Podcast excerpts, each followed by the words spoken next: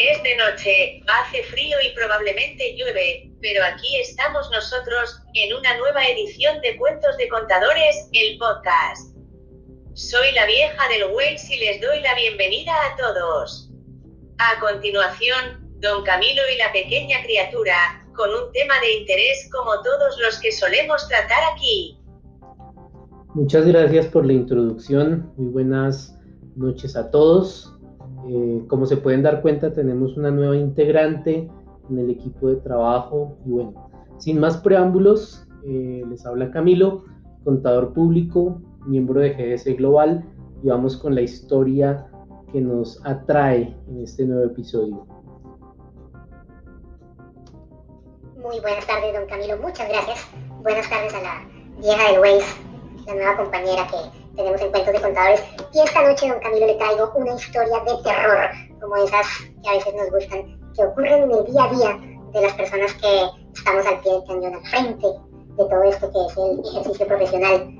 Y es lo siguiente, Ángel María Cabrera, quien nos ha pedido que tengamos su identidad en secreto, nos indica que la empresa para la cual se desempeña como contador eh, tiene un pleito en este momento, un proceso judicial con un empleado que duró cerca de 17 años trabajando allí. Y una de las particularidades que él ha encontrado es que toda la vida, durante el tiempo que estuvo este trabajador allí, las primas de servicio que se le pagaron se liquidaron con base en los días efectivamente trabajados. Resulta que casi todos los años, y era algo constante, este señor, con quien ahora tienen el proceso judicial, solicitaba licencias no remuneradas, licencias no remuneradas eh, habituales, prácticamente que tres, cuatro cinco veces al año, para atender asuntos personales y no quería eh, usar sus días de vacaciones. Ellos, recursos humanos, le autorizaban estas eh, licencias no remuneradas y al momento de hacer la liquidación de las prestaciones sociales de manera anual, llámese cesantías, intereses sobre las cesantías, vacaciones y primas de servicios, se las descontaban se las descontaban como interrupciones del contrato, es decir, no le pagaban eh, la prima de servicios sobre los días en los cuales había tenido licencia no remunerada. Él está muy preocupado porque el abogado que está representando a esta persona con quien tienen el, el proceso judicial dentro de su argumentación les dice que eso está mal, que las licencias no remuneradas sí forman parte de la base, es decir, que las licencias no remuneradas no se pueden retirar del cálculo de los días para el pago de la prima de servicios. Don Camilo, ¿cómo le parece esta historia de terror? ¿Qué opina usted al respecto? Muchas gracias, pequeña criatura. Bueno, pues sí, puede ser una historia de, de terror. Eh, lo primero que debo aclarar es que la prima de servicios no solamente se liquida de manera anual. La prima de servicios, eh, si bien es una prestación social, como las cesantías, como las vacaciones y como los intereses sobre las cesantías, tiene dos momentos de pago durante el año. Un primer momento en el mes de junio y un segundo momento en el mes de diciembre.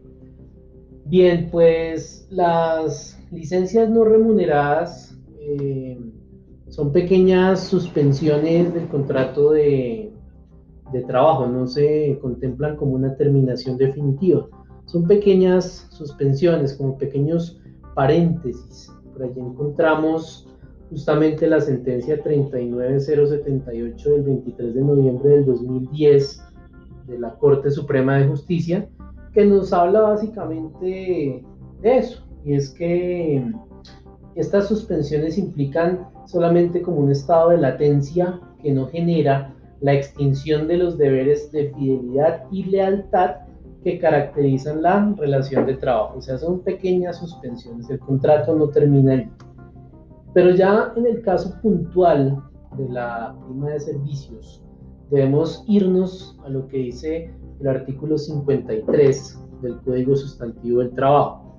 Vamos a buscarlo, vamos a parar allí y vamos a mirar sobre el particular los efectos que tienen estas pequeñas suspensiones del contrato en el cálculo de las prestaciones sociales, ¿verdad?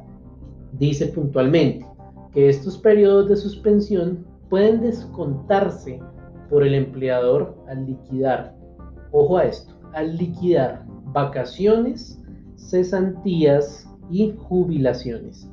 Vacaciones, cesantías y jubilaciones. Por ningún lado me está hablando de las eh, primas de servicio. Esto lo que indica práctica, también lo dicen bastantes doctrinantes que he tenido la oportunidad de consultar, es que si una persona eh, pide, por ejemplo, un día de licencia no remunerada durante un semestre, pues la prima de servicios se debe calcular con base en los 180 días eh, completos. No se debe calcular ni sobre 179 ni sobre 178. No, la prima de servicios se debe calcular completa. ¿Y esto por qué? O en virtud de qué? Del artículo 53 que acabo de mencionar. Eh, sí, puede ser una historia de terror, sobre todo para las personas que lo liquidaron de esa manera. Ya eh, cuando vaya avanzando el proceso, pues se pueden ir dando cuenta de los efectos que puede tener esto. De pronto, el juez puede pedir que se le reliquiden las primas de servicio y, bueno, pues con los efectos que esto trae naturalmente. Teniendo en cuenta que son 17 años, pues ya la persona que maneja recursos humanos y pues el mismo consultante, entiendo es el contador de la empresa, pues ya calculará lo que eso implica. Pero entonces sí tenerlo muy en cuenta, tener muy en cuenta lo que dice el artículo 53 del código sustantivo del trabajo y bueno, muchas gracias pequeña criatura por compartirnos esta historia de terror para la noche de hoy. Muchas gracias a don Camilo y a la pequeña criatura por esta nueva edición de Cuentos de Contadores, el podcast. Soy la vieja del Waze y nos vemos en la próxima emisión. Igual, nos vemos en la próxima emisión. Chao, chao a todos.